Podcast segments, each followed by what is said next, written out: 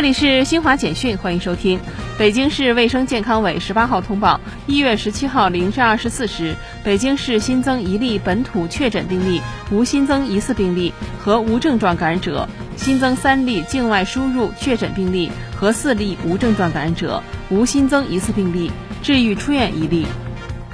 伊朗外交部发言人哈提卜扎德十七号说，伊朗核问题全面协议相关方谈判已在很多方面达成一致，但有关解除对伊制裁等关键议题还未解决，特别需要美国做出政治决断。联合国秘书长古特雷斯十七号在二零二二年世界经济论坛视频会议上致辞，呼吁国际社会携手合作，让二零二二年成为真正的复苏之年。以上，新华社记者为您报道。